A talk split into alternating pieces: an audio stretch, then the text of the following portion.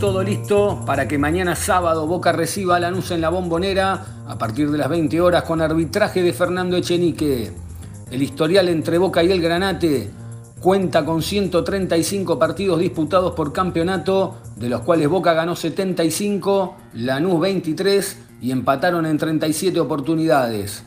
La última vez que se vieron las caras fue el 14 de septiembre de 2022 en La Fortaleza, donde el Geneise se impuso 1 a 0 con gol sobre el final de Darío Benedetto. En el parte médico del club se dieron a conocer el estado de los jugadores afectados el último partido ante Colo Colo. Luca Langoni, desgarro en el isquiotibial derecho. Miguel Merentiel, lesión grado 2 en el aductor derecho.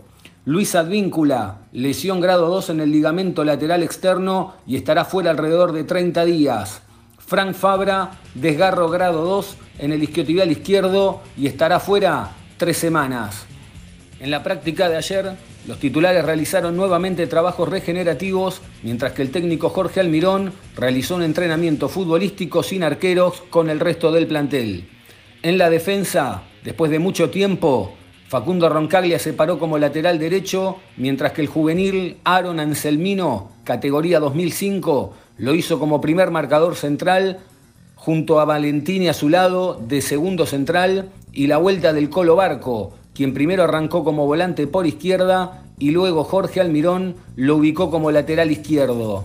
En la mitad de la cancha, el Pulpo González por derecha, Rolón y X Fernández de doble 5 y Ramírez completando por izquierda. Arriba, doble 9 con Orsini y con Vázquez. Quien no participó de la práctica fue Norberto Briasco, quien andaba con una pequeña sobrecarga, la cual no le permitió trabajar a la par de sus compañeros. En la práctica de hoy, ya con los que se harán los titulares, Almirón improvisó en el predio de Seiza algunas variantes. Paul Fernández de extremo derecho, al igual que Juan Ramírez como extremo izquierdo. De esta manera, el 11 que paró el técnico pensando en Lanús mañana formó con Javier García en el arco, línea de fondo con Roncaglia, Valdés, Valentín y Barco. En la mitad de la cancha, Paul Fernández, Medina, X Fernández y Oscar Romero. Arriba, Benedetto y Juan Ramírez. En la semana, Boca recibió una oferta del Anderlecht por Luis Vázquez, la cual era de 5 millones de dólares por el 100% del pase con 2 millones de objetivo. La respuesta de Boca fue negativa por insuficiencia. En las últimas horas, Boca recibió una segunda oferta por 7 millones de dólares por el 80%.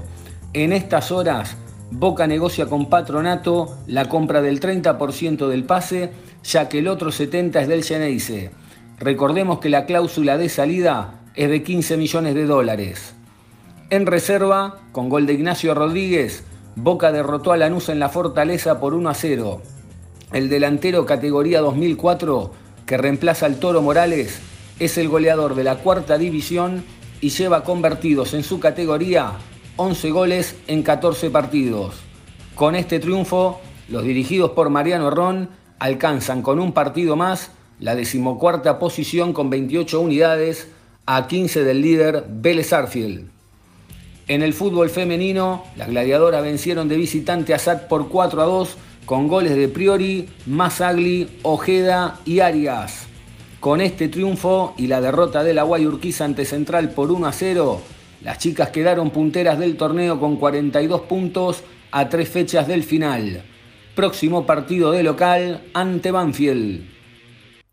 Por el segundo juego de la final de la Liga Nacional de Básquet, Boca y Quimsa se midieron en el Estadio Ciudad de Santiago del Estero y fue victoria para Boca 75 a 72. Marcos Mata, habiendo pasado un día complicado con gripe y en cama, fue una de las figuras del partido con 10 puntos, 7 rebotes, una asistencia y un recupero. Con este resultado, la final está empatada en uno y ahora Quimsa deberá venir a la bombonerita para disputar el tercer y cuarto juego el lunes 12 de junio a las 21 horas, mientras que el cuarto se disputará el miércoles 14 de junio a las 21 horas también. En futsal masculino, con goles de Pablo Cuello y Ezequiel Ramírez, Boca derrotó 2 a 1 a Jorge Newbery de visitante y vuelve a sumar en el torneo. En el futsal femenino, por los 16 avos de final de la Copa Argentina, victoria de Boca ante Banfield por 4 a 2 en el Polideportivo Quinquela Martín. Yasmín Benítez, Dayana Rampello, Evelyn Benítez y Priscila González, los goles Geneises. Con esta victoria, Boca gana su primer partido en el torneo y pasa a octavos de final de la Copa Argentina. En el vóley masculino, derrota por 3 a 1 ante la UNTREF en el Estadio Héctor Echar, con parciales de 19-25, 25-23, 15-25 y 13-25. Para la próxima fecha, el equipo de Barreiro buscará la victoria ante el club italiano. En el vóley femenino, por la Copa Metropolitana, triunfo de las chicas por 3 a 2 ante San Lorenzo en el Polideportivo Quinquela Martín, con parciales de 25 a 23, 20 a 25, 11 a 25, 27 a 25 y 16 a 14. Con esta victoria, las guerreras están segundas y obtienen su segunda en el torneo. Repasando, recordamos que mañana sábado Boca estará recibiendo a Lanús en la bombonera a partir de las 20 horas con arbitraje de Fernando Echenique. Antes del encuentro, el club reconocerá a Alan Varela y a Cristian Medina por haber llegado a los 100 partidos con la azul y oro. También en las próximas horas se confirmará de manera oficial la despedida de Juan Román Riquelme. La misma tendrá lugar el 25 de junio, un día después del cumpleaños de Riquelme, en la bombonera. Entre los invitados, Estarán compañeros de Boca y la selección nacional. También estarían el Fideo Di María, Paredes, Carlos Bianchi y restan confirmar, entre otros, Kili González y Lionel Messi.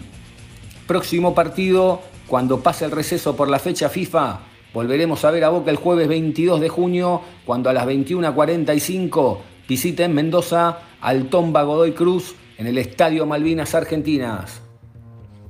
Por último, un día como hoy, pero de 1960, nacía en Paraná, provincia de Entre Ríos, Jorge Alberto Comas, notable puntero izquierdo que jugó en el club entre 1986 y 1989, convirtiendo en una época muy complicada nada más y nada menos que 63 goles.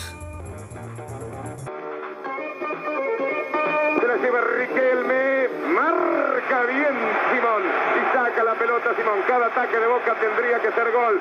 Los volantes ya no vuelven. La torre la toca para Simón. Gran jugada de Simón. Esto es gol. Esto es gol. No puede ser otra cosa. Simón la tira atrás para la torre y para Coma. Ta, gol, gol, gol, gol, gol, gol, gol, gol.